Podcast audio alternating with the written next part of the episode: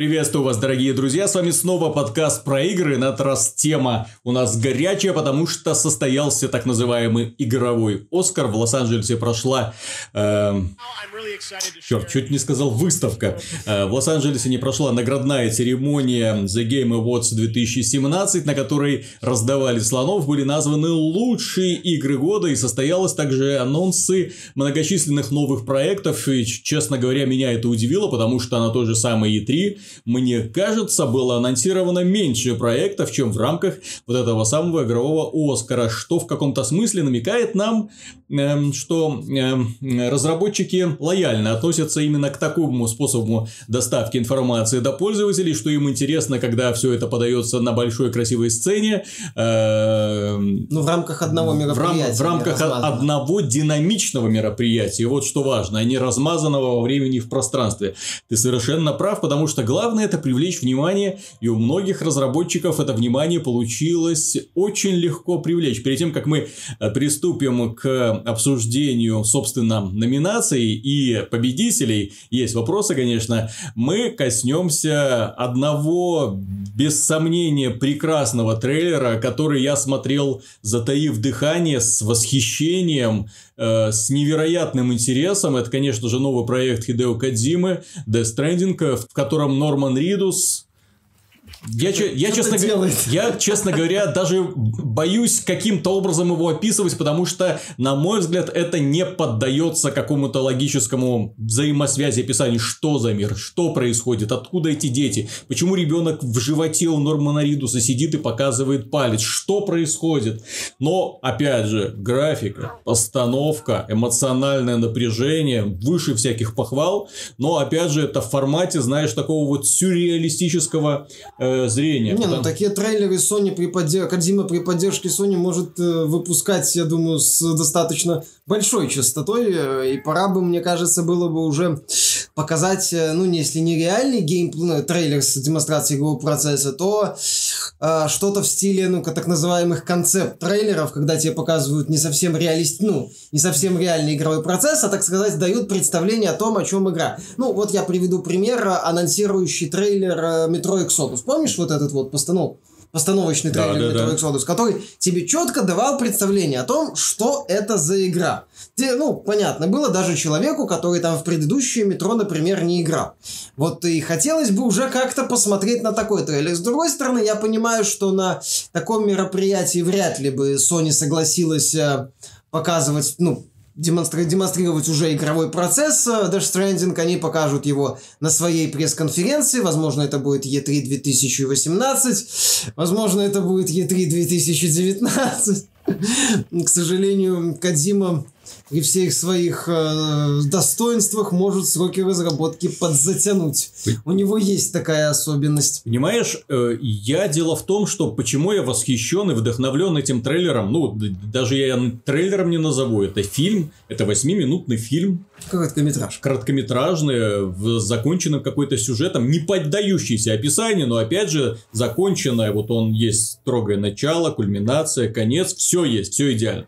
Вот, э, но представить в своей голове игру на основании этого фильма вот у меня не получается. Ну, и, это... в общем, так как и предыдущих фильмов у меня ну, не естественно, Кадзима, в принципе, иногда трейлеры не всегда соответствовали э, реальности тому, что происходило в игре. Он, в принципе, любит э, играть с аудиторией. Достаточно вспомнить анонс э, Metal Gear Solid 5, когда там чуть ли не две игры анонсировали. Mm-hmm. Ролик, который непонятно к чему был. Потом выяснилось, что там это пролог, а это основная часть. А там одна команда, которая делает там одну игру, она вообще не существует существует. Нет, это, это прекрасно, когда человек ломает стереотипы. Он, э, Кадима, в принципе, любит делать такие пиар-компании, которые не столько про, направлены на то, чтобы конкретно объяснить, про что игра, о чем она, сколько на то, чтобы пользователи сами, ну, э, пытались гадать, э, приду, сами строили какие-то фанатские теории, пытались э, сами придумать, о чем на самом деле игра. Потом она оказывается немного не о том, или там оказывается немного то, что ждали. Достаточно вспомнить появление Райдена в Metal Gear Solid 2 Это, Это было прекрасно. Фанаты удивились. Я в том числе. А, как сейчас помню. А зе- Кодзима как-то говорил, что это будет доступный боевик в открытом мире. В принципе, мне Metal Gear Solid 5 нравится. Я считаю его, в принципе, одним из лучших таких проектов в открытом мире с акцентом на э, сложную механику и взаимодействие элементов ради развития вот именно базы своей вот этой вот глобальной такой прокачки, когда каждый такой вот винтик на что-то влияет. И, в принципе, если он продолжит, тоже получится интересно. Но в целом мне очень нравится вселенная вот эту, которую он предлагает с этими, как было в предыдущем трейлере с Матсом Микельсоном, Мгм. с вот этими вот странными танками, с Дель Торо вот этим вот ребенком, вот эти вот дети, которые непонятно, что там будет. А сейчас добавились невидимые фигуры, которые ходят на руках почему-то. Ну, невидимки, в принципе, в э, проектах в Metal Gear не последний, ну, точнее, вот эти вот ниндзя в стелс-камуфляже. Ну, Мне предельно жаль, что до сих пор э, компания Konami тупит и не издает Metal Gear 4 на всех платформах. Потому что, ну, надо, надо дать людям вот это вот тот же самый образчик кинематографичного мастерства в высоком разрешении, может быть, с лучшими эффектами, потому что Metal Gear 4 там тоже очень классно и красиво показан этот вот самый мир. Можно переиздать Metal Э. Gear 3 на движке Фокса. А не, не для игровых автоматов Да, да, потинка, да. Мгм. как сделала Konami. Ну ладно, здесь э, вопросов к Кадиме у нас много, естественно, и уверен, что у людей, которые ждут эту игру, вопросов еще больше, но в этом состоит как раз мастерство гения, понимаешь, он умеет интриговать. Кто еще умеет интриговать в индустрии? Вот кто бы вот так вот показал что-то, и все потом обсуждали, что это было, Ну что он вот, э, показал, это к чему это. From Software показали. В принципе... Про- Понимаешь, это тизер. Вот они показали совсем другое. Они показали нечто, маленький кусочек какой-то штуки, и теперь все сидят и гадают, к чему эта штука Нет, я к относится. тому, что Кадима единственный, у кого хватает... А э, показать 8 Наг- У минут... кого похватает наглости строить пиар-компанию проекта, не говоря непосредственно о проекте. Я же говорю, он, э, наверное, единственный в индустрии, который вот этим вот занимается. Ну, на таком высоком уровне. Возможно, в инди-сцене что-то похожее можно найти, но я сходу не вспомню ни одного более-менее значимого проекта, который вот э, такие вещи делает. И а в АА-индустрии, где, в принципе, властвуют эффективные менеджеры, которые, если сказать, слушай, я вот буду пиарить игру, но я про игру вообще ничего говорить не буду. Я буду просто выпускать такие очень интересные и многозначительные ролики, которые при, про игру вообще не будут ничего рассказывать. Вот Йоргенсен какой-нибудь из Electronic Arts, Мгм. он начнет рвать на себе волосы везде, Мгм. где у него их нету даже. И говорит, ты, ты что? Ты, ты, ты, ты, да, да иди отсюда. Да иди. Что значит пользователи не будут знать, что у нас лутбоксы есть в игре? Как это вообще? Как это? То есть мы, получается, не сможем косметику им вначале рассказать про то, что они смогут косметику получать? Иди отсюда. То есть Кадима, да, он, по сути, единственный, который это делает. Это, на самом деле, прикольно. Что у него получится, посмотрим. А, Опять же, э, вот этот вот элемент подрыва, когда даже эм, когда вот Кадима над тобой показательно издевается, даже если он тебя разочаровывает, как, например, в финале Metal Gear Solid 5, который там в кашу какую-то превращается, все равно ты ждешь вот что-то, чего-то интересного, и даже если не получаешь этого, тебе в каком-то смысле не обидно, потому что ты все равно получаешь какую-то забавную хрень. Которую смотришь, ух ты, ёпрасота. Вот вот Кадима вот это умеет делать, и поэтому, ну, подождем Dash Stranding, я думаю, я надеюсь, что все-таки в 2020 году мы его увидим. Я надеюсь, Хотел в бы. 2018 году мы уже поиграем, потому что, ну, не может Нет, вестись ну, разработка столько времени, во-первых, и при этом ничего, чтобы не было Ну, готово. когда Кадима там вы, ушел из Канами? Года два назад? А когда Death Stranding А, показали? По-моему, год назад. То есть э, проект на уровне, опять же, с учетом того, что Кадима говорил неоднократно, что он все делает сам, все контролирует сам. Это такой проект э, авторская АА, скажем так, авторский AAA проект, поэтому... А, хочу в 18 году Нет, уже. Виталик, ну объективно нет. 18-му Sony и так уже будет, возможно, перегружена линейка, и они что-то Выпустят перенесут. две игры? Да. Но А. сейчас Sony хватает, знаешь, 2-3 игры в год выпускать, чтобы эксклюзивами своими поддерживать интерес к платформе. Поэтому А вот сейчас мы посмотрим по 20. поводу интереса к платформе. Дело в том, что на э, The Game Awards э, состоялось награждение победителей, и, как ни странно, проектов от Sony там не было вообще. Среди победителей имеется в виду. Среди номинантов были. Среди победителей, к сожалению, нет. Ну, я согласен. И при этом, что интересно, компания Nintendo стала отнюдь не доминатором. То есть, несмотря на то, что они выпустили э, две игры, которые стали лучшими играми этого года по оценкам на Metacritic.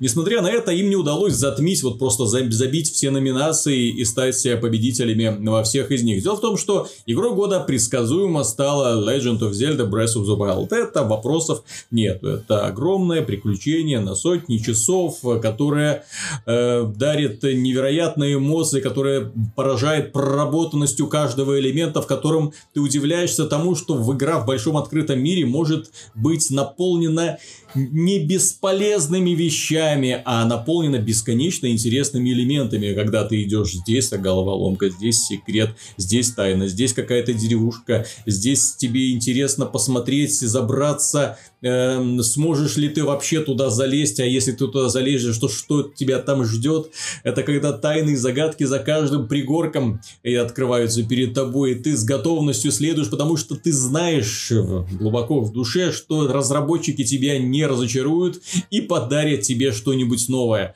Э, имеется в виду в плане приключений. То есть это не будет просто я зашел там иду по берегу э, моря и ничего толком не происходит. Нет, в Legend of Zelda обязательно что-нибудь происходит. Эта игра без вопросов становится лучшей игрой года. У нас, правда, будет немного другое мнение, когда мы будем наше голосование делать на сайте. Мы также будем высказывать свое собственное мнение по поводу лучших игр года.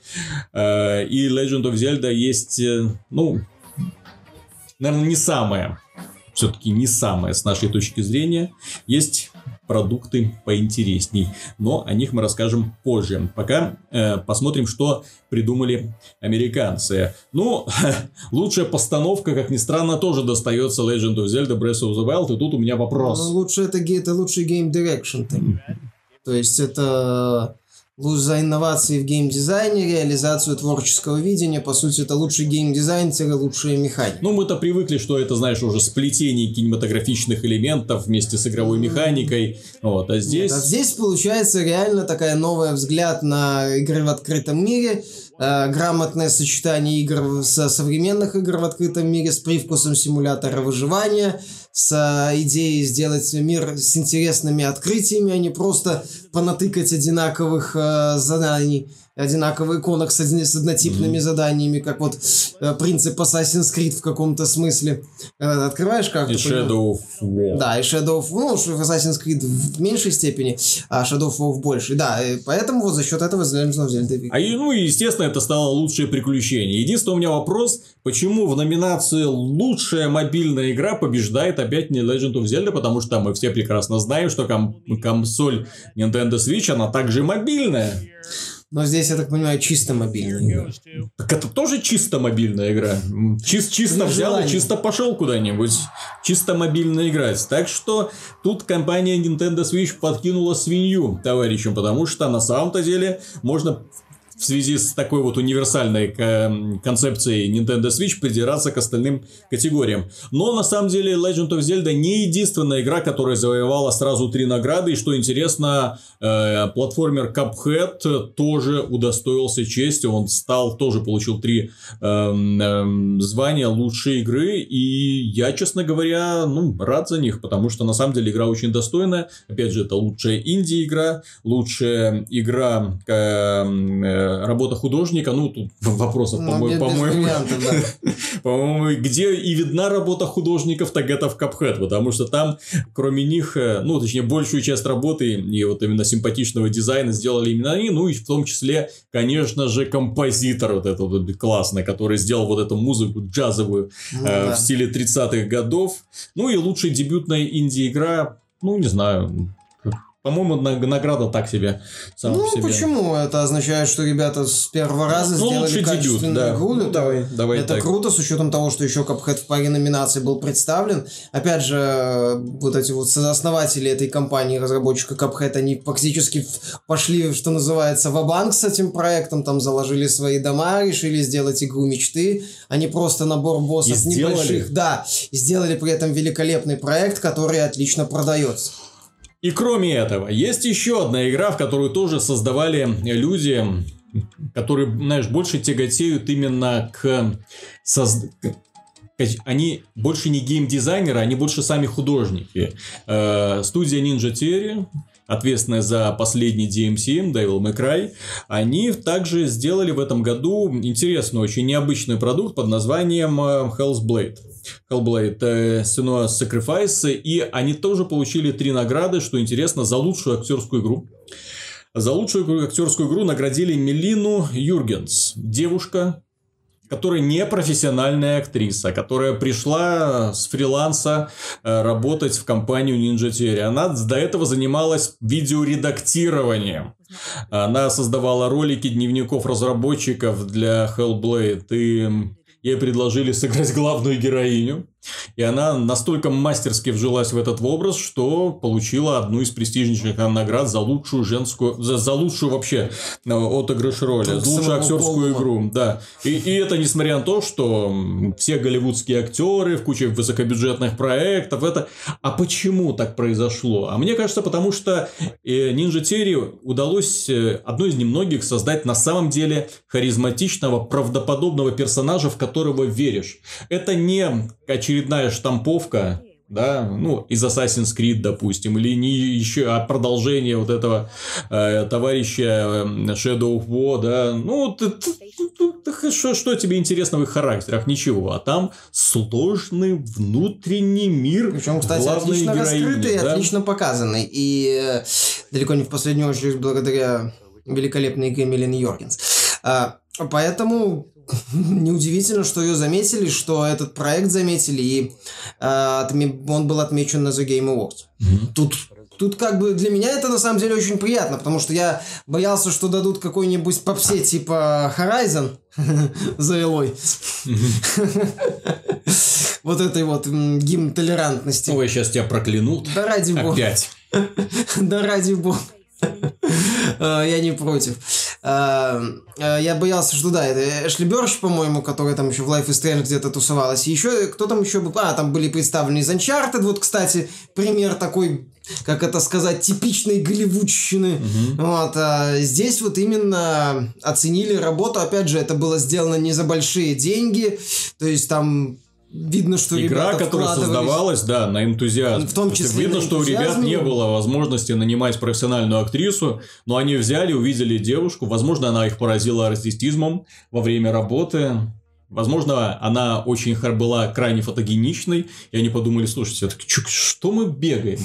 Что мы бегаем? Вот, возьмем ее. Да, все равно мы будем ее не такой красивой делать в игре. Вот, кстати, это мне тоже момент э, понравился, что авторы вот Ninja Theory не стали пытаться как-то, ну, даже, я не знаю, пытаться сделать героиню чуть более красивой, чем нужно было. Они сделали именно вот цельную конструкцию, цельную картину. И в рамках вот этим придуманного им мира и придуманной их э, ими реальности, вот именно такой образ, вот он отлично смотрится. А, в отличие от какой-нибудь такой симпатичной девушки. Потому что мы все-таки говорим о сумасшедшей кельтской воительнице, которая живет вот в такой максимально приближенной к нашей реальности. И которая поехала уже достаточно давно, судя по сюжету, ну, не, по крайней мере, не, не только что сошла с ума, не в начале mm-hmm. игры. То есть там э, вполне логично, что э, она не должна вызывать какие-то такие чувства своей внешностью. Ну, то, что, то, что какие чувства обычно вызывают красивые девушки. То есть, вот за счет этого вот э, разработчики Ninja Theory пошли на такой, ну, не компромисс, но именно вот создание цельной картины, и за это им большое спасибо, мне это очень понравилось, и э, я рад, что э, критики и жюри, э, те, кто там вручают за Game Awards, это тоже mm-hmm. оценили. Оценили. Также лучший звуковой дизайн, вопросов нет. Да. Это молодцы ребята. И еще они получили самую странную награду, за мой взгляд, которую очень сложно описать на русском языке. Games of Impact. Игры, которые оказали э, скажи, рассказывают о проблемах реального мира. Это тоже Hellblade достается. Ну, они там проблемы вот этого вот шизов... Э, Социально... Съезжание с Да, да, катушек, да, да, они ее затронули и достаточно неплохо раскрыли. Мы как-то же уже обсуждали, что такой проект крупные издатели вряд ли бы э, позволили, э, дали бы проекту зеленый свет, поскольку он очень странный, очень такой э, несвойственный современной индустрии. Ну, ребята молодцы, что решились, довели до конца. Есть претензии к этой игре, естественно, но благодаря вот именно э, прекрасной героине, очень хорошей визуальному стилю, ну и в том числе, да, звуковому дизайну, у них получилось создать, на самом деле, впечатляющую игру. Ну и кроме этого, да, на самом деле, вот эта вся шизофрения, которая творится вокруг главной героини, она увлекает. Хотя игра, конечно, немножко однообразна. Ну, к механике, да, есть вопрос. Миша, а вот как в 2017 году можно было дать две награды Overwatch? Нормально, о чем? Лучшая киберспортивная игра Overwatch. Лучшая поддерживаемая игра Overwatch. А где же PlayerUnknown's Battlegrounds? Ну, кибер- Всеми любимый.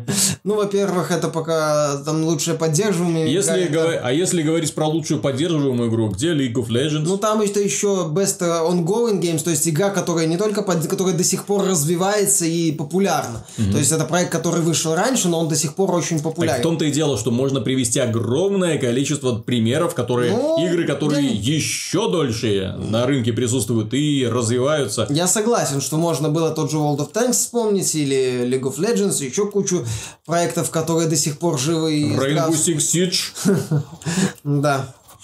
Э, Division, может, еще. Тоже развивается Да. усиленно.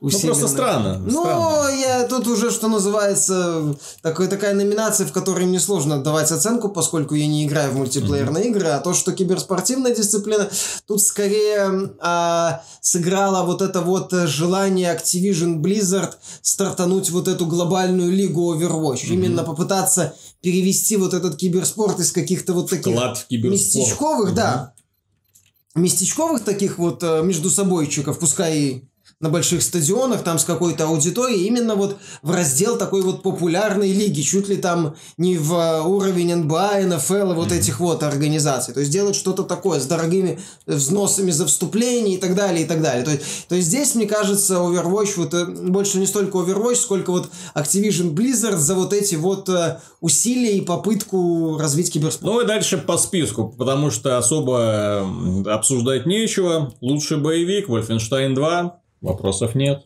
Нет вопросов? Нет вопросов. Что? Что? Что ты нахмурился? Боевик, ну, наверное, да. Ну, отличный боевик. Лучшая ролевая игра, Персона 5. Лесом.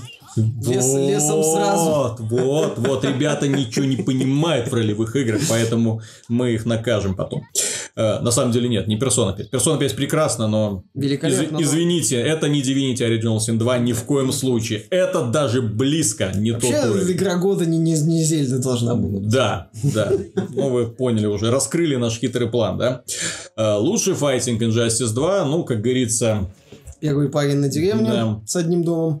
действительно. А, ну еще был Tekken 7, но Но он ниша, ну, чуть более... Он, чуть он, не, менее он не нишевый, он просто такой же, как раньше. В нем ничего не изменилось. Вот. И, к сожалению, если сравнивать э, именно наполнение, контент в этих Ну, и играх... ну, качество, да. Согласен, Injustice 2 тут на голову выше. И если вы, ребята, думали, что платформа PC является вотчиной для стратегии, если вы думали, что только здесь вы сможете получить лучшие игры стратегического жанра, потому что у вас есть, видите ли, мышь, и вы можете ей управлять, то вот нет. Э, Жюри посчитало, что лучшей стратегией 2017 года является Mario плюс Rabbids Kingdom Battle. Черту Warhammer 2, Ну, тут, понимаешь... э, черту XCOM War of the Chosen. Ну, это дополнение. Ну, это дополнение такое. Ну, опять же, это дополнение, которое вот именно что дополнение. А в случае с Warhammer 2 и сравнение... А, Halo Wars 2 еще был. Halo Wars 2, кстати, тоже Ну, опять же, понимаешь, Halo Wars, что такое Halo Wars 2? Да, это дорогая, но это, э, по сути, такая стандартная во многом стратегия в реальном времени. Э, Я бы сказал, что это стратегия, которая э, адаптирована для казуалов. И, наверное, это является самым страшным, что может быть для стратегии, потому что она, ну как, то есть есть два полюса, да, то есть есть полюс Blizzard, где они делают максимально хардкорную стратегию типа StarCraft, в которой ты сидишь, думаешь, господи, что это такое?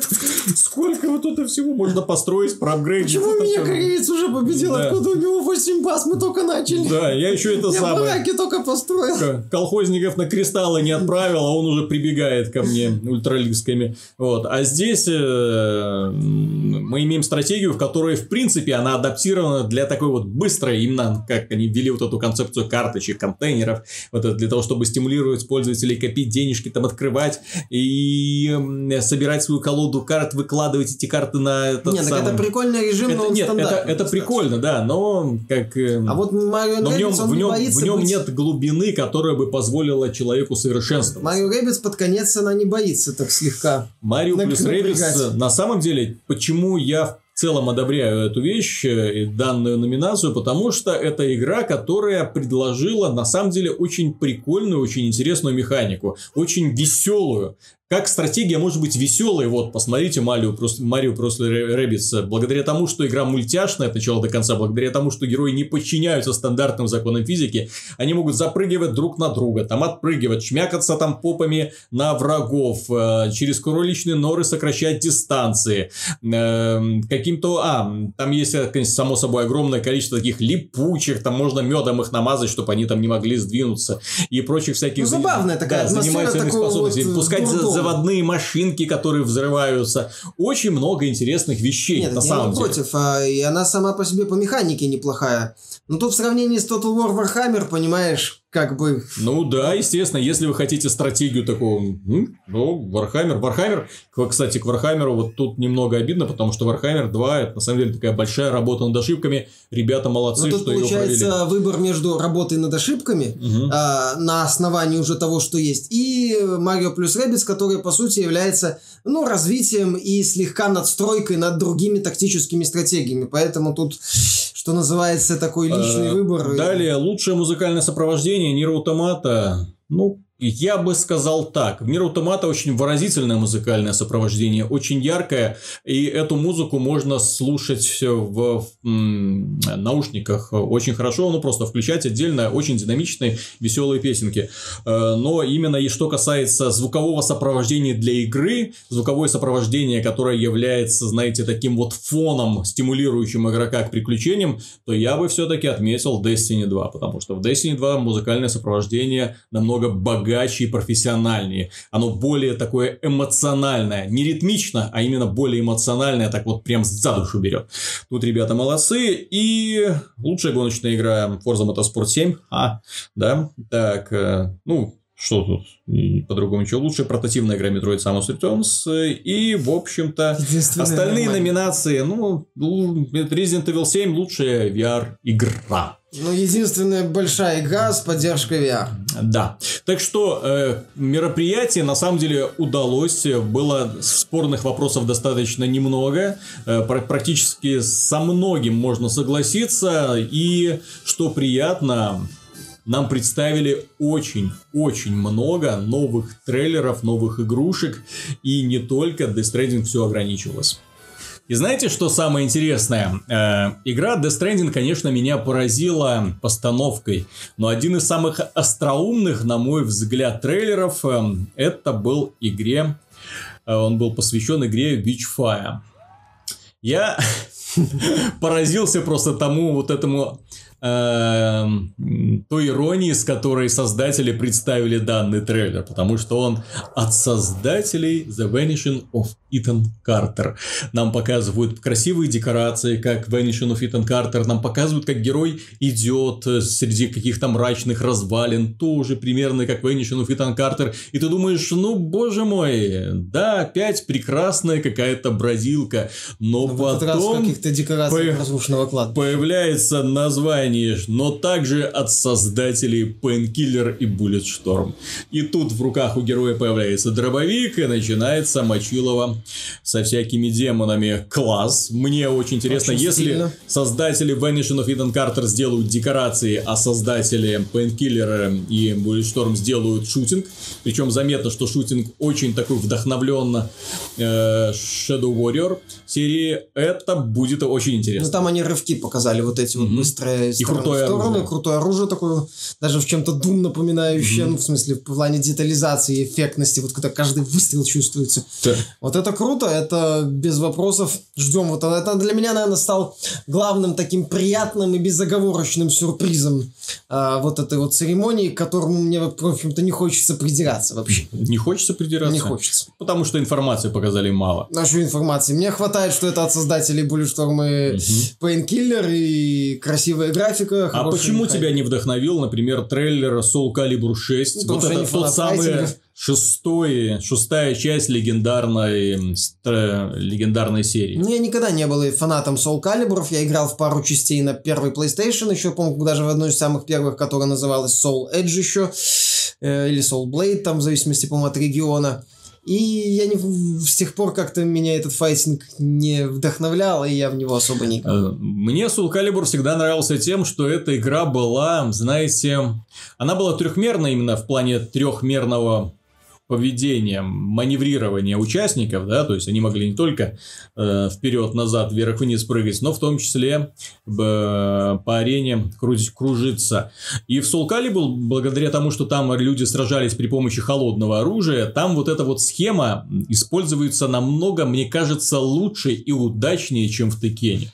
Э, Ну, просто потому что используется вот именно огромное количество всяких приемов, которые позволяют тебе там сбивать с ног, уклоняться, перепрыгивать этот самый меч, который там в тебя Ну, Там, целится. по-моему, есть Классно. горизонтальные удары, ой, горизонтальные удары и вертикальные удары. Ну, там что- уда- ударов, что как, как на обычно, это. огромное Ну, я- количество. я небольшой И что мне еще понравилось, э, графика лучше, чем в Tekken 7, потому что, честно говоря, в Tekken 7 я был разочарован визуальной составляющей очень и очень сильно, а здесь очень Там приятные он внешние герои. стильнее, я бы сказал. Более стиль, более выдержанный и э, такой, аним... ну, по-хорошему, такой ярко-анимешный, без перегибов. Мгм. Ну, по крайней мере, как мне кажется, потому что в Текен, Текен он какой-то странный, он пытается быть таким вызывающим, при этом графически не блещет. А вот анонс Bayonetta 3 я не понял. С одной стороны, я порадовался тому, что Bayonetta 3 к нам придет, и мы в нее поиграем. Это будет круто. А, но это мы в нее поиграем, а не вы, кто не купил Nintendo Switch, потому что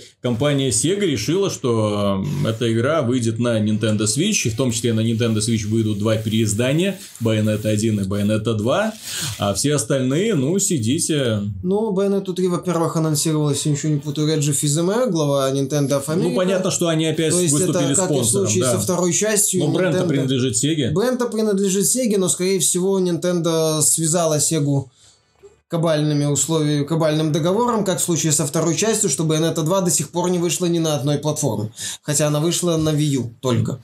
То есть э, здесь Nintendo, мне кажется, решила сохранить э, вот этот вот э, элемент, что у нас, дескать, и взрослые игры есть, ну, в смысле, жестокие э, игры есть, и поэтому давайте выпустим, Б- сохраним все-таки Bayonetta.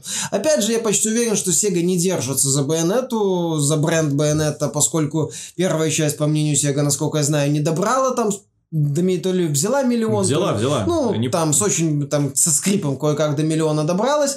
На PC они выпустили, скорее всего, в рамках популяризации бренда, чтобы привлечь к нему внимание, и чтобы пользователи PC поиграли в первую Bayonetta, сказали, еще хочу, пошли за свечом. Кстати, примерно такая же ситуация, мне кажется, Nintendo ее использует и на мобильных устройствах, когда они выпускают мобильные версии игр для смартфонов, а потом э, через некоторое время выпускают полную версию или на 3DS, и- или на Nintendo ну, Switch. полноценную Да, нормальную часть. Ну, К примеру, они- популяризация, э, популярность э, Pokemon Go помогла очень круто продаться покемонам, э, не помню, там, Sun and Moon или какой-то там части. спиновая, которая, ну, в смысле, которая в этом году Да. вышла? Нет, которая в прошлом А, году в прошлом была. году была, да, она положительно сказала, отразилась на продажах.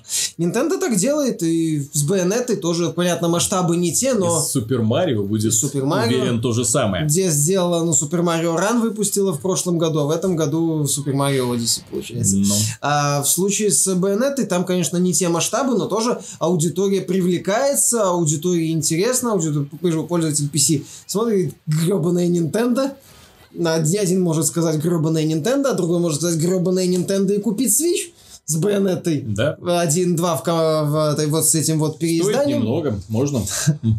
Ну да. Можно себе позволить. И Байонет тут и, возможно, задумается о покупке Байонетты 3. То есть, э, тут Nintendo, по сути, у него вот ими- это еще один такой, вот знаешь, имиджевый проект, вот который есть у Nintendo. Один из проектов таких, это, например, Xenoblade Chronicles 2, э, который не популярен на Западе.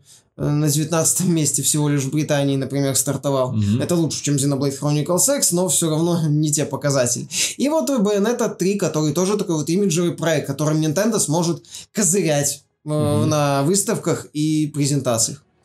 Так Ну, что тут все логично. Я не вижу, понимаешь, Виталик, я не вижу каких-то предпосылок к тому, чтобы Sega внезапно такая, а давайте мы вложим кучу денег и заново раскрутим Bayonetta. Для Сеги, по-моему, проще что-то новое придумать сейчас, чем Bayonetta раскрутить. Проще придумать что-то новое. Наверное. Типа Valkyria Chronicles. Четыре, Мгм. которые, кстати, выходят. Ну, у Сеги, в принципе, странная политика. Или Якудзы какого-нибудь Шестая. очередного переиздания, да. Ну, это Якудза, это стабильный сериал, я так понимаю, Valkyria Chronicles, э, это тоже они решили все-таки возродить вот эту вот часть, поскольку видят, что нехватка, есть не, нехватка вот этого жанра тактических стратегий, в том числе на консолях, поэтому решили возродить. Почему они Байонетту не хотят возрождать? Потому что, возможно, на нее надо больше денег. Мгм. Все-таки там есть элемент такой вот эффектной Больше постановки. Но я бы, честно говоря, хотел тоже, чтобы Bayonetta была мультиплатформой и вышла в том числе на PC, чтобы... Потому что при всем моем уважении к Switch, э, это Switch все-таки.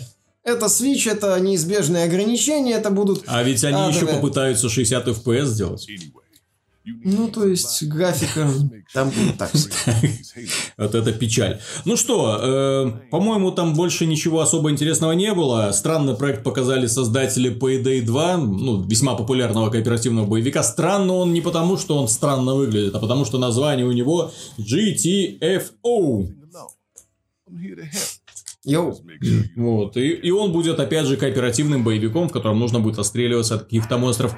В целом, э, что интересно в данном вот мероприятии, потому что он показывает, во-первых, что игровая индустрия, она, да, таки получила уже свой Оскар. Видно внимание крупнейших компаний к этому мероприятию. Видно, что на это мероприятие приезжают крупные и уважаемые разработчики, которые представляют или анонсируют, или представляют э, игровой процесс или видение игры, как это сделал Кадзима, э, в формате, опять же, выступлений. Это классно. Видно, было много звезд, которые открывали эти самые конвертики, оглашали, публика восхищалась. То есть, игровое сообщество растет, и вот подобное мероприятие, оно не только укрепляет, оно показывает, что игровая индустрия, она уже все, она уже серьезная. Это не только про вот этих вот прыщавых подростков, вот, которые сидят э, напротив Дэнди. Нет, это уже в том числе и про таких вот великовозрастных дядей, которые эм, сидят и с большим интересом смотрят за этим и критикуют.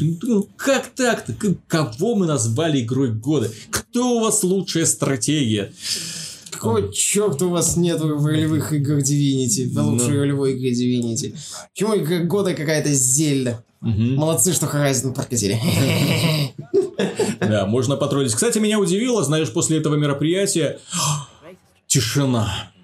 Тишина в эфире от э, фанатов Sony. Обычно, если Sony побеждает или если Sony проигрывает, то тут ребята там, ну, как это, тупые американцы, ничего не понимают, что они сделали.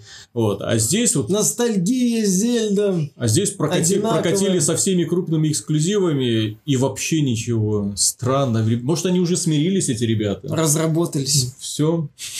Уже, так сказать, некоторые удары не чувствуются. Ну, возможно. Или это так, Ну, ничего. Виталик, это было, знаешь, в каком-то в смысле... следующем году мы свое получим. Ты знаешь, это в каком-то смысле было ожидаемо в этом году, поэтому они, наверное, сказали, как сейчас э, фанаты одного футболиста говорят, что другой футболист не заслужил золотой мяч, поэтому они сказали, Зельда не заслужила игру года, и ушли. Мгм. Тихо. А, Мне, кстати, интересно, знаешь, вот по поводу популярности игр для э, Nintendo Switch, Марио. Кстати, забавно, что Super Mario Odyssey, которая была названа э, многими изданиями лучшей игрой года, в том числе, которая получила оценку, одну из лучших игр всех времен народов, получила всего одну награду как лучшая семейная игра. Ну, потому что в ней э, важный элемент э, саморазвлечения. Нет, нет, нет, наверное. я не, не собираюсь даже критика- критиковать. Просто, ну, много разных номинаций, да, там можно было бы что-то придумать, а тут странный диссонанс возникает.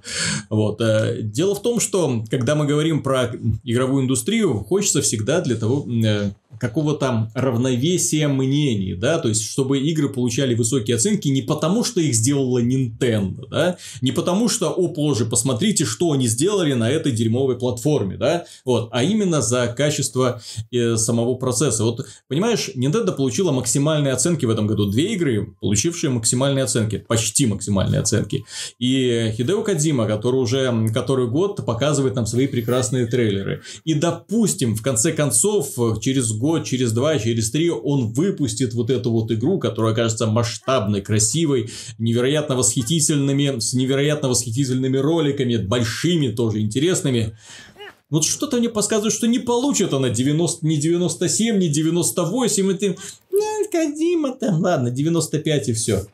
А сколько было Metal Gear 5? По-моему, даже до 90 не дотянул. Не было, да. Или да, не, было, было. 91, Там, то- там основатель, да, по-моему, до 90 он дотянул, но такого, такой истерии, как в случае с этим, не было. Да, в том-то и дело. Вот как понять, что игра достойна вот такой вот Ну, наверное, восторгов, прям вот искренних, таких вот ярких, вот прям со звездочками в глазах, когда вот ты смотришь и восхищаешься. А почему другие игры, которые ты видишь, блин, ну вообще сделано круто, но потом уже ну, начинаешь придираться, вот начинаешь искать Ну, недостатки. потому что иногда дорого и масштабно это вовсе не означает, что хорошо. Иногда игра пытается быть большой, масштабной, продуманной, но у нее это не получается. Много не значит хорошо, есть такое достаточно популярное выражение.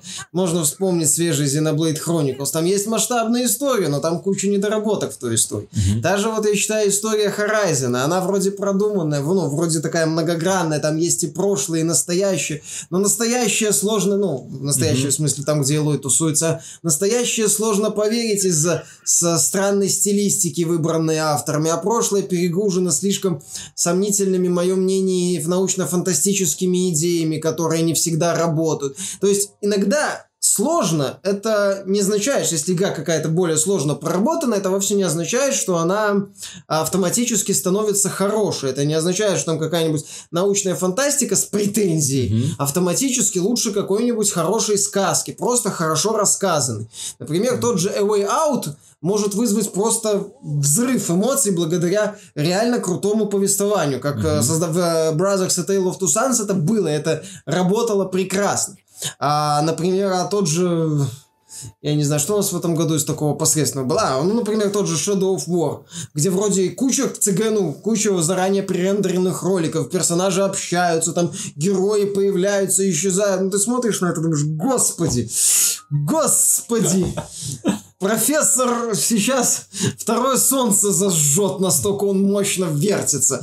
Э, Еще и Шеллоп толком не раскрыли, зачем-то из нее сексуальную женщину сделали, ну на этом все и закончились. Спасибо, прикольно. То есть, понимаешь, э, не- недостаточно сделать дорого, богато и много. Надо, чтобы это все вот э, было, вот все как-то работало воедино, чтобы проект воспринимался увлекательно, чтобы попытки твои сделать что-то сложное, наоборот, не, не тормозили игру. и на- она не вязла вот в этих вот твоих попытках делать что-то сложное. Ты можешь попытаться сделать глубокий сюжет, но в попытке его объяснить пользователю просто станет скучно, потому что на него будут выливаться тонны и тонны Мне экспозиции. кажется, ты знаешь, это объясняется тем, что когда Nintendo работает над своими продуктами, э, ей достаточно сделать, э, ну, весьма плоского персонажа. То есть, ну, допустим, они делают Марио, да, что от него требуется? Ага, уху, хи-хи. Вот, и все, тебе больше не надо. А когда ты видишь игру, в которой, ну, серьезный визуальный стиль, тебе уже нужно раскрытие персонажа. Если главный герой в GTA будет бегать, «Ага, уху, хи-хи», Ну, Ну, бегал, всем хватало. вот, э, то у тебя будут справедливые вопросы к товарищам, которые отвечали. Тебе будет уже интересно послушать диалоги. Не все диалоги наверняка тебе понравятся. Тебе наверняка понравятся не все персонажи. Тебе наверняка не понравятся все сюжетные ходы, потому что в них будет сюжет, которого нет, э, ну, условно говоря, да, нет в Марио, нет в Зельде. Ну, то есть там есть, но... нет, но он, понимаешь, в Марио, в Зельде, например, в той же Breath of the Wild сюжет есть, он хороший, но он вторичен. Да, и да, опять да. же, это хоро, это просто хорошая сказка. Но когда Всё. ты играешь в GTA 5, ты вспоминаешь сюжет, почему тогда оценки Зельды сравнимы с GTA 5, где несравнимо лучший уровень проработки персонажей, Ну, что- лучший сюжет, больше, более интерактивный, ну не то что интерактивный мир, более живой мир. Ну, потому что в GTA немного другие акценты. Большой. Понимаешь, в GTA авторы GTA предлагают один элемент, классно его делают. Предлагают один элемент, классно его делают. И за счет этого у GTA такие высокие оценки. Авторы Legend of Zelda тоже предлагают крутые элементы и классно их реализовывают. Сюжет у них на втором, понимаешь, за что хвалят Legend of Zelda? Вот именно за все это составляющее. Сюжет там не является одним из достоинств каких-то принципиальных. А, сюжет там, а, в принципе, выведен на второй линии, и он не бесит. Как я уже говорил, если у вас есть сюжет, и вы его э, делаете глубоким, и если он бесит, это недостаток. Если сюжет грамотно не мешает, грамотно не мешает, как, например, в Cuphead, сюжет там тоже есть, он там в несколько строчек, он там не мешает. Мгм. Все. Вот, если бы, допустим, Hellblade сюжет был бы плохой, игра была бы плохая, потому что там ничего, собственно, кроме сюжета, ну и атмосферы, которая вокруг сюжета строится, нету. Там механика очень простая. Вот, э, поэтому в GTA есть крутой сюжет, он круто сделан. Все, ну, в Last of Us, например, который тоже высоко очень оценен, есть крутой сюжет, он круто сделан. А есть игры там, где есть сюжет, Shadow of War, например, он плохо сделан. Вот, это недостатком становится. Поэтому Nintendo, понимаешь, она очень, она очень грамотно расставляет акцент. Она не заставляет тебя хотеть сюжета от своих игр. Потому что, ну, дает понять, что вот в этих играх вот важно вот это, вот это, вот это. Не парит мозг там какими-то долгими диалогами, какими-то экспозицией, вот всем вот Мне этим. кажется, ты знаешь, самая большая проверка на вшивость для Nintendo будет, когда она сделает свою взрослую игру. Metroid Prime 4. А она не будет, скорее всего, взрослой игрой, это, скорее всего, Я, будет... я имею в виду, ну, в ней так или иначе будет проработан главный персонаж, должен быть проработан. Не сильно. Должны быть диалоги. Немного, скорее всего, будет. После конфуза с... Думаешь, а, думаешь, опять открутят? А, да, это будет все после конфуза с AVM, который Nintendo, по всякий случай, я напомню, она делала. Пыталась сделать из Метроида сюжетную игру при поддержке студии Team Ninja, и не всем она зашла. Мне она нравится, мне нравится AVM, да, я могу это признаться, хотя я считаю себя фанатом Метроида, наверное, неправильный фанат, ну да ладно. А, а многим фанатам Other M Metroid очень сильно не нравится, в том числе из-за сюжета, перегруженного непроматываемыми CG-роликами, с сомнительным с их точки зрения сюжетом, по мнению многих, отвратительным сюжетом. Поэтому Metro-, Metroid Prime 4, скорее всего, будет в традициях метроидов предыдущих. А, То есть там будут некие базовые принципы противостояния Мед- Самус и, скорее всего, Ридли. Как же без этого? Эм, ну или там еще какого-нибудь такого с- под злодея. Ну, все равно финальным боссом будет Ридли, я нисколько не сомневаюсь. А, куда же без этого? Это как бы Марио без Бабоузера никуда. Так и Самус без Ридли никуда. А, поэтому будет такой достаточно простой сюжет. Хороший сюжет, мое мнение, по меркам Метроида и в целом интересный был в Metroid Fusion. Но он там тоже много места не занимал на уровне таких размышлений Самус и непродолжительных разговоров. Ну, текстовых. Это Для ГБА игра была, по-моему. Или для DS, по-моему, для ГБА. Ну, для портативных платформ. Вот и посмотрим. Понимаешь, здесь же будет претензия, уже больше люди будут смотреть на Metroid Prime именно как на шутер от первого лица больше. А они привыкли, что в шутере от первого лица есть все вот составляющие высокобюджетного блокбастера. Знаешь- И если сегодня, понимаешь, когда выходил про первый Metroid Prime, тогда такой не было э, особенности, а сейчас-то уже это есть. Ну, понимаешь, они могут сделать, как поступить, как в случае с Legend of Zelda, то есть сделать сюжет или в том же Metroid Fusion, где сюжет много места не занимает, но он неплохой, он тебя двигает вперед, и в нем есть пара интересных героев. В Всё. общем, посмотрим. В общем, Поэтому я, я почти уверен, что Nintendo пойдет по такому же пути. Э, Ну а пока давайте посмотрим, во что можно поиграть на этой неделе, чтобы не разочароваться очень сильно. Миша умудрился пройти Xenoblade Chronicles 2. Повесил обзор на сайте. Последние часы он честно плакал, звонил и рыдал в трубку, потому что там финальный босс, сколько там часов его нужно бить, чтобы он сдох, а при этом э, есть большая вероятность того, что он тебя каким-нибудь одним ударом накроет, и все придется переигрывать заново. Э, очень игра, знаете, такая тупо хардкорная.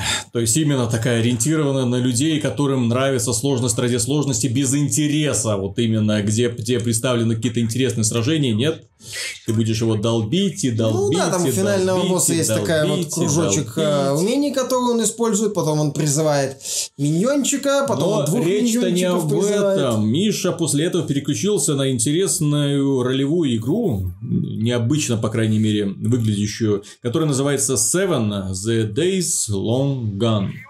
О чем? Что это? Это смесь приключенческого боевика с видом сверху, стелса и ролевой игры. Как это может мире. работать? А это не работает. Понимаешь, я, ну, это первое впечатление будет. Я поиграл только 8 часов пока. А, там вроде по оценкам некоторых изданий 30 часов надо провести. Есть ачивмент на выполнение 40 побочных заданий, то есть я, по-моему, выполнил только 7, кажется. То есть мне еще достаточно так идти. Осмотрел три региона, ну, так, по, два основательно и третий поверхностно. Их всего, по-моему, то ли 6, то ли 7, mm-hmm. что-то такое. То есть, ну, там остров тебе дают, и ты по нему постепенно изучаешь. А, знаешь, это вот игра, которую для описания которой лучше всего подойдет слово «корявая». И вот э, я понимаю, почему она вышла. Видно, что у разработчиков и издателей не было денег на доработку. Но в таких случаях вот ты смотришь и думаешь, ну ранний доступ, ну ребята, ну ранний доступ. Ну это же полезная фишка. Ну это же помогает. Вот зачем вы выдаете откровенную бету полуготовую за финальный проект, а сейчас вы так отчаянно ее пытаетесь как-то запатчить. При этом у вас все равно кусок, часть механик сделана через задницу, часть механик работает через это же место. Ну елки-палки. Вот обидно. Вот. Ну, это игра, в которой ты играешь за вором, который оказался на тюрьме, на острове, который является тюрьмой. Угу. Ну, остров называется П. По сути, такая местная версия, я так понимаю, Алькатраса, ну, без э, жесткого контроля, то есть... Хроники Ризика. Ну, хроники Ризика, что-то в таком стиле. То есть, такая тюрьма, остров, там туда сваливают в кучу всех вот отбросов общества, угу. и они там как-то там между собой варятся. Там есть пару группировок, э, пока никак особо не раскрыты. Ну, и вот там оказывается этот главный герой, который вор. По сути, это такой вот э, вид сверху, прямой контроль, э, и стелс. То есть ты можешь mm-hmm. там тихо красться, ловушки, всякое такое. Все замечательно, но искусственный интеллект, вот реакция его на твои действия, она ректальная, так сказать. Потому что ты не понимаешь, ты вроде идешь медленно, тебя не замечают. Хорошо, идешь дальше медленно, тебя не замечают. Идешь медленно, тебя внезапно как-то заметили. Начинаешь э, идти, ну, быстро идти в присядку, тебя вообще непонятно как замечают. То есть постоянно непонятно как обнаружение. Э, проблема с а, отображением местности, поскольку авторы пытаются там в центре, геро, герой только в центре находится, mm-hmm. тебе иногда неудачно не удается толком осмотреться. Там проблемы с отображением окружения тоже наблюдаются, это бесит постоянно. То есть постоянно какие-то загруз, ну, приходится перезагружаться. Удар, э, там еще некоторые приемы работают некорректно, ну, не, не некорректно, а странно. Например, там удар в спину может только кусочек жизни отнять у противника. И ты вроде думаешь, так, это ролевая или стелс? Вы вообще определитесь уже как-то. Вот этого вот нет. Нету такой вот постоянно динамичной системы, ну, не динамичной, такой постоянно движущейся вперед системы развития с опытом. То есть там, а, насколько я понимаю, прокачка идет как-то отдельно. Там за выполнение заданий, по крайней мере, я не заметил, чтобы мне выдавали опыт. А, там можно находить дополнительные утилители, как э, эти вот эм, секретики. Угу. Но это больше свойственно ролевым, ну, этим приключенческим боевикам. Это вот э, этот элемент из этого жанра. И в итоге вот вся эта конструкция, понимаешь, ты понимаешь, здесь не работает, здесь криво, здесь не так. Багов до сих пор еще предостаточно. Э, система... Ну, у, меня, у меня началось с того, что я попал на этот остров, мне дали пару э, основных заданий, я там увидел значок дополнительного задания, подошел в надежде выполнить дополнительное задание, мне сказали, иди сюда, я подхожу к указанной точке, ничего не происходит. Я смотрю, ну, подойди к указанной точке. Ну, и активирую там вот эту вот штуку какую-то. Я подхожу, вот этот вот алтарь там не активируется. Я такой стою, смотрю. Хорошее начало. Пошли по основному заданию. Оно пока, они пока, слава богу, работают. Ну, сюжет так себе достаточно такой. Игра больше привлекает э, вселенные. Опять же, был когда-то разрушен мир. На нем теперь построена цивилизация такая технократическая с элементами магии. Там mm-hmm. в этом мире живут какие-то странные создания, похожие на зомби боевые. Там а, мутанты, пауки с механическими такими вот штуками на задней части. То есть такие странные вот создания там тусуются по, этому вот, по этой вот тюрьме, помимо бандитов. А, помимо стелса, корявенькая тоже боевая система с отсутствием внятного захвата цели, а, с не всегда конкретно просчитываемыми ударами. То есть, например, у меня вот был топор тяжел, тяжелым оружием, там вообще достаточно тяжело, сложно драться, поскольку ты вроде замахиваешься, визуально вот-вот-вот твой удар пройдет, противник делает мгновенный тычок, удар перебивается. Ну, так, я, я в Эликс вроде играть закончил. Опять эти долбанные скоростные атаки. Ну там точно разработчики Вичера, а не Готики. Потому что та же фигня. То есть стран пока достаточно странная система подбора снаряжения, поскольку э, нету стимула искать что-то ну, хорошее у торговцев или получать их просто потому что пока я убиваю рядового охранника, нахожу у него куда более крутые кинжалы, чем у меня есть. У меня так уже было три раза подряд. То есть, ну, странно, окей, хорошо, но как-то хотелось бы еще, еще и другой стимул за пределами такого легкого способа получения дополнительной экипировки. То есть, пока вот это вот тоже как-то странно работает. Это на самом деле очень хорошая игра, как, мы, как я это люблю говорить, с точки зрения идей. То есть в игре очень хорошая идея сделать вот такую ролевую игру со стелсом, угу. а, с акцентом на скрытное прохождение, с прокачкой, а с акцентом, ну, где скрытное прохождение. Например, там герой может а, совершать такие вот быстрые рывки. Ну, как угу. типа Dishonored, когда ты мог прыгать да, на небольшие да. расстояния. Здесь вот, вот он что-то похожее умеет делать. Есть, это, понимаешь, это вот очередная игра, которую зачем-то выпустили в состоянии бета-версии э, в надежде, что потом как-нибудь пропатчат. Э, я считаю, что такие игры должны проходить э, через ранний доступ. Ну, если разработчики, я так понимаю, хотели побыстрее денег срубить на эффекте того, что уже вышло, уже финальная версия. Возможно, им действительно был очень сильно ограниченный бюджет, скорее всего. Из-за этого они выпустили игру так рано и недоделанной. Ну, в итоге вот имеем то, что имеем. То есть это игра, которую, знаешь, можно закинуть в виш-лист, в режим вот и этот список да? и, и подождать где-то вот полгода, даже вот в районе полугода, может быть, чуть больше. В надежде, что появится теперь точно финальная версия. Вот что-то такое. Если, конечно, игра будет достаточно хорошо продаваться, и у разработчиков хватит денег все доделать, а, то вот в таком формате, да, вот Seven стоит вот помариновать. Ладно. А покупать его сейчас я не вижу смысла советовать. И, то есть ты расстроен? Я в определенном смысле, да, разочарован, потому что проект выглядел перспективно, и идеи в нем заложены интересные, очень интересные. Но но, простите, бета-версия с половиной нераб- полуработающих механик не то. Я к тому, что я тоже расстроен. Дело в том, что для Destiny 2 вышла первая серия DLC, первое большое достаточно DLC под названием «Проклятие Осириса». Но расстроен я не DLC. Я расстроен реакцией людей на это DLC. Нормально, 1,9 на Metacritic. Дело в том, что я 5. поиграл мне понравилось. Я увидел, что Банжи поняла свою главную ошибку, поняла, на что нужно делать акценты, поняла, в каком направлении стоит развивать игру. Я захожу на Metacritic, вижу нытье от пользователей про «Э, компания проходится за два часа». Destiny это не про компанию которую здесь на самом деле, как мы уже не раз говорили, Destiny, компания, это просто затравка, и ее сделали на самом деле просто для того, чтобы, ну, оправдать, что, что ли, для того, чтобы Не, ну, сейчас лю- модно надо. Лю- людям было проще вступить в этот ну, мир. Ну, это обучение, по Да, сути. потому что основную часть времени ты посвящаешь не компании. Компанию ты проходишь и забываешь про нее напрочь. Она тут не нужна. Она просто стимул тебе приехать вот на, на новую локацию. В, данной, э, в данном дополнении представлена новая зона Меркурий. Она небольшая, это не огромная территория по типу, ну, какой-нибудь другой планеты планеты. Тем не менее, это, скажем, такая очень необычная сама по себе концепция, потому что внутри этой зоны вскрывается огромное количество так называемых симуляций, в которых, э, которые сделаны вексами, это одна из механизированных рас, и которые симулируют разные действия. И, по сути, внутри этой планеты находятся еще разные зоны. Это может быть симуляция прошлого, симуляция будущего, симуляция противостояния с одной фракцией, с другой, третьей. И тебя постоянно посылают на разные миссии, которые призваны как бы изучить вот эти новые особенности данной симуляции.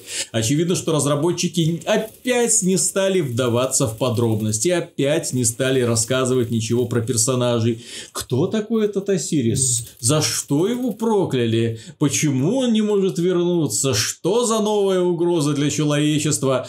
Ну, давайте обойдемся пространными намеками и, естественно, глупым финальным диалогом в формате ты, парень, ты молодец, ты нас всех спас. Ну, вот из-за этого, вот. Но перед всему, нами лежит еще долгий путь, по которому нам предстоит пройти. Ну, вот это, судя по всему, и вызвало возгорание. Это то же самое, что они сделали в первой Destiny, к дополнениям для первой Destiny, во второй Destiny, вот уже второе дополнение, о, первое дополнение для второй Destiny, но просто этому, к этому уже нужно было привыкнуть. Очевидно, что человек, который пишет сюжет для данных вот э, вступлений в игру, ну, сказочник такой. Ну, ему сказали так, не надо, не надо, ничего не надо. Просто сделай что-нибудь, чтобы было красиво и пафосно. Ну, красиво и пафосно есть. Вот. Но Это- Мы это фея, которая снабжает нас стоковыми фразами, поскольку мы не хотим раскрывать наших персонажей. Но что важно? Дело в том, что люди, которые, ну, всерьез увлекаются данной игрой, всерьез, то есть не просто прошли кампанию и забыли, а люди, которые всерьез увлекаются этой игрой, отмечают, что, во-первых, очень грамотно изменили баланс, переработали вот практически все, к чему были раньше претензии. Это касается и повреждения от гранат, это касается и определенных типов оружия, это касается и определенных видов брони и, опять же, видов оружия. Некоторые вещи практически полностью переработали для того, чтобы они стали более или функциональными, или наоборот чуть менее функциональными. То есть э, ребята посмотрели, улучшили. Ребята увеличили level cap, так что все те люди, которые э, упорно страдали над тем, чтобы достичь 305 уровня, вот, света, теперь могут страдать дальше, э, чтобы достигнуть 330 какой-нибудь уровень. Ну, естественно, прокачать своего героя. С 20 был максимальный уровень, и есть еще 25 теперь. Вот, появилось огромное количество нового оружия брони. Появилось, опять же, новые виды активности. Э, Нам э, представили новую планету Меркурий, которая, ну, поначалу просто поражает красотой. Э, настолько необычно, интересно она и реализована. Если планета, которая находится ближе всех к Солнцу, вот, вот когда к ней подлетаешь, вот такое ощущение, что она просто горит. Вот, э, очень интересно сделано. Э, Естественно, какое-то правдоподобие ждать не стоит от физики, да, там прочего. Это просто красиво. Они просто взяли вот эту вот идею и сделали красиво. Ну, как я уже говорил, Destiny это не научная фантастика, это сказка, где научная фантастика является, скажем так, так оберткой. Э, Примерно как Warhammer 40, где тоже, ну, как бы, его можно отнести к научной фантастике, но, ну, это ж фэнтези. Фэнтези просто где орки сели на космические корабли. Вот, примерно то же самое оно здесь и есть. Так что в данной связи э, я очень рад данной работе, э, которую Банжи проделала. Мне очень понравилось, что они сделали. Я с нетерпением жду второй части. И что немаловажно, и я думаю, от чего у людей будет бомбить, и вот этот шаг, честно говоря, Банжи я не понял, они почему-то запретили людям, которые не купили это дополнение, запретили э, для них доступ к престижному рейду, для сумрачного налета и испытаний 9.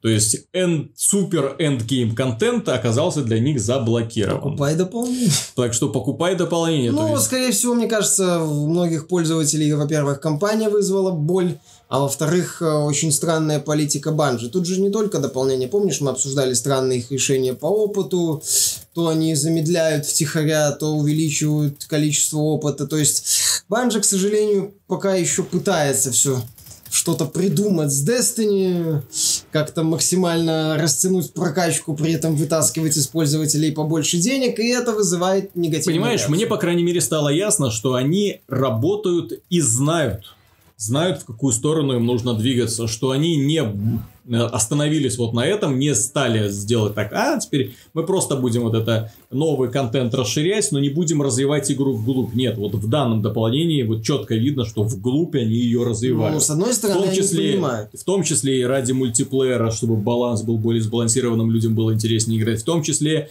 и ради того, чтобы у игроков, которые хотят становиться все мощнее и мощнее, были стимулы постоянно возвращаться в игру. Там вроде еще какая-то дисбалансная пушка появилась. Я читал. Поправить.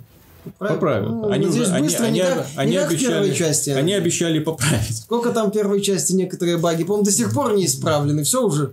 Всем спасибо, все свободны. Это, ну, а, гол, голохорность первой части, это, это вот просто ты говоришь, что вещь. они вот развиваются в одном направлении, но в других-то направлениях они тормозят, к сожалению, совершают еще ошибки. И это вызывает у пользователей, особенно, понимаешь, Банжи совершает ошибки в ситуации, в, с точки зрения индустрии, когда совершать ошибки нельзя. Когда сейчас куча таких вот задротов с горящими красными глазами сидят так, где это еще эти злобные корпорации и на нас пытаются нажиться. А вот Банжи, она опыт там замедляет. Вот она там закрыла супер эндгейм контент. Э, ноль баллов. Хрень полная. Я не отрицаю, что Destiny, как и любая другая игра Activision Blizzard, создана для монетизации. Понятно, что мне не очень нравится идея с платными DLC. Мне э, вот именно вот то, что они вот начали вот уже вот на этом базовом уровне сегментировать аудиторию, неправильно. Это в корне неправильно. Да, ну, надо делать как Electronic Arts с Battlefront 2, где все дополнения бесплатно. Или как Overwatch, да, где Или все, все, все тебе дается бесплатно, но если ты хочешь, вот за косметику, пожалуйста, плати. И, кстати, зарабатывают они на этом очень и очень неплохо. Ну, Destiny вот в этом плане на шаг назад, просто, просто на шаг пони... отстает. Да, просто, опять же, как и в случае э, Overwatch, можно вот с выпуском дополнения, начало нового сезона, новый сезон, новая косметика и бла-бла-бла, ну, так новая пожалуйста, косметика, покупайте. ивенты, вот события, приуроченные mm-hmm. там к Хэллоуину, Рождеству, вот это вот надо было делать Банжи. Вот, я не отрицаю, но дело в том, что Destiny 2, на мой взгляд, является уникальной игрой. Ее уникальность заключается во многом в именно механике игровой, структуре мира, концепции все в одном, то есть когда у тебя в рамках одного единого глобального проекта умещается и массовая онлайновая ролевая игра, и кооперативная шутер, и мультиплеерный шутер, и хардкорные рейды, которые свойственны для ролевой игры, э, массовой онлайновой ролевой игры, и очень вдумчивая система прокачки, и опять же, что мне очень нравится, это один из немногих шутеров, где представлено невероятное количество оружия с очень крутым балансом. Это вот та игра, в которой вам приятно пользоваться дробовиком, причем вот какой бы вы ни возьмите, это разные дробовики. Ты чувствуешь, что это разные дробовики, в которых есть разные кучи разных снайперских винтовок, пистолетов, э, револьверов и прочего. Вот фанатом оружия, на мой взгляд, вот я являюсь большим фанатом оружия, ну, в боевиках. И вот я, это одна из немногих игр, это, по-моему, вот за последнее время, пожалуй, единственное, где я получаю кайф от стрельбы из револьвера. Ну, потому что там такой классный револьвер. Классный дробовик, Но классный меч, не классная снайперская винтовка, механики понимаешь? в Destiny 2. Проблема в э, вот этих вот попросчетах в политике Банжи, которые сейчас э, затмевают с собой положительные стороны. Сейчас мы в каком-то смысле входим... А с другой стороны, понимаешь, я альтернативы-то не вижу. Так нет вот, вот я для себя не вижу альтернативы. Да. Вот дай мне еще один фантастический шутер, где было бы так же красиво, нет. в котором было бы так же насыщен онлайн, потому что людей очень много. В котором нет, было... в этом плане к Destiny Но... никаких проблем. Я, я по поводу вот этой вот ненависти и низких оценок что мы сейчас в каком-то смысле входим в... С чем вы сравнили? С Wolfenstein? Нет, конечно, принципиально нет. другой Но... проект ну, низкие оценки, потому что пользователи сейчас вот э, обру, готовы заклевывать любую игру за очевидно, ну, за такие вот раздражающие проколы, связанные с блокировкой контента и выкачиванием денег. Банжи надо аккуратнее действовать. Это, она же часть Activision Blizzard. Вот как это так получается? Вот мы как-то говорили, ты говорил, что надо аккуратно вводить. Вот. И надо э, не, не, не спешить с некоторыми вещами. Вот Банжи, к сожалению, вроде бы часть Activision Blizzard, а с этим тоже наблюдаются явные проблемы. Что позволено создателям Call of Duty, то не позволено остальным? Да нет, просто создатели, опять же, Call of Duty, почему так вот создатели Call of Duty так вот лавируют между вот этими вот э, какими-то явными фейлами? Аккуратно запустили микротранзакции, вроде какого-то резкого хейта нету. И у них и Season Pass платный есть тоже какое-то такое сравнительное молчание. Потому что в Activision финансовый директор не прыгает по конференциям и не говорит о том, что мы придумали новый способ зарабатывать на этих тупых Нет, игроках. они просто регистрируют патент втихаря.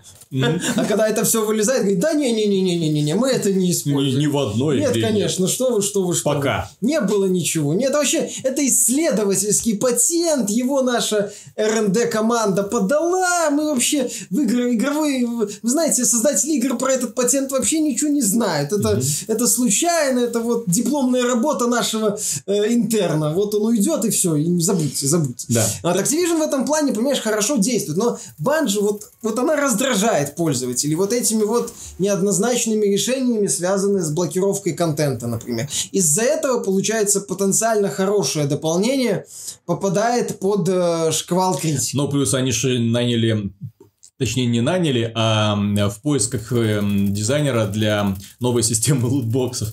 Ну, потому что Вовремя. Их, их, их, наверное, не устраивает, что слишком мало денежки идет из этих лутбоксов, нужно больше денежки. Мало. Ну, к сожалению. А давайте мы там будем и оружие продавать. Да. Вот, тем более, что мы ММО, Ну. ММО все нормально. В мультиплеере это все балансируется. Так что все. А, В целом, по поводу данного дополнения, как я уже сказал, оно грамотное. С точки зрения игровой механики оно грамотное, но на самом деле позволяет людям вернуться в игру, на самом деле предоставляет много нового. Особенно это касается фанатов гриндить все и вся. И плюс 12 декабря откроется в этом формате данного дополнения откроется новый рейд, что тоже немаловажно, потому что вот появится уже будет в игре уже два рейда. Хорошо. Можно будет ходить и туда, и сюда. За- за день, второй за в- день, в поиск- к сожалению. в поисках легендарного какого-то супероружия, тем более они же постарались сделать в этом э, еще и крафтовое оружие, которое еще сильнее, так что для его получения нужно выполнять суперсложные испытания, что тоже интересно, то есть они вот потихоньку выводят все это игроков, то есть если вы хотите суперкласс, вот, пожалуйста, для вас вот есть суперкласс. Вот, а просто Destiny 2 многих разочаровало на старте то, что многие Мало слишком контента. быстро Да. достигали потолка, и вот для них не было вот этой вот супер цели, к которой можно было бы стремиться. Ну, там же очень было большой отток пользователей отмечало. Ну вот по- за- зашевелились, понимаешь, Ну, так естественно. Э, Закончим мы выпуск чем? Радостной новостью, поздравлениями в адрес компании Sony, которая, несмотря на то, что ну, не получила каких-то заметных наград на Game Awards 2017, сумела продать уже 70 миллионов копий PlayStation 4 и аж 2 миллиона копий PlayStation VR. Э, успех PlayStation VR, ну, Сомнителен. ну как, видно, что платформа данная развивается недостаточно быстрыми темпами для того, чтобы привлекать новых разработчиков, которые бы предоставляли новый дорогой контент, но тем не менее 2 миллиона пользователей, через год будет уже там, допустим, полтора миллиона пользователей. Ты хотел сказать. А, Все-таки ну, расти будет, а не уменьшаться. Пока еще VR не на том уровне. Я имел в виду, что продадут еще полтора миллиона. А, Вот. э, И, ну ладно, это я просто говорить не хочу, просто мне удивителен именно невероятное достижение PlayStation 4, потому что э, Xbox One, его продажи на самом деле идут где-то на уровнях Xbox 360, в то время как, ну, если судить по темпам продаж, в то время как продажи PlayStation 4, они вот уже в два раза, по-моему, или даже ну, больше превосходят темпы продаж PlayStation 3 э, за 4 года продано 70 миллионов. А то и для того, чтобы э, достигнуть отметки, сколько, 85, по-моему, миллионов копий, понадобилось 8 лет. То есть, серьезно. ну это серьезно задел, да. Ну, то есть, еще пару таких лет, если еще нарастить немного динамики, если подстегнуть интерес высокобюджетными эксклюзивами по типу Death Stranding, или The Last of Us, или Gran Turismo 7, да, Не-не-не. ну, вот тут вполне может оказаться, что... Ну, я не думаю, что мы, конечно, получим рекорд подобный PlayStation 2 120, по-моему. с- 150. 150. 150. Ну, опять же, там ее до- долго, слишком долго поддерживали после того выхода PlayStation 3. Вот. э, Но, тем не менее, хочется верить, что э, дальше будет продаваться не менее интересными, э, не менее впечатляющими темпами. И компания Sony будет э, не только анонсировать новые игры на своих пресс-конференциях, но в том числе объявлять и даты их выхода. Желательно поскорее. На этом, дорогие друзья, все. Спасибо за внимание и до встречи на следующей неделе.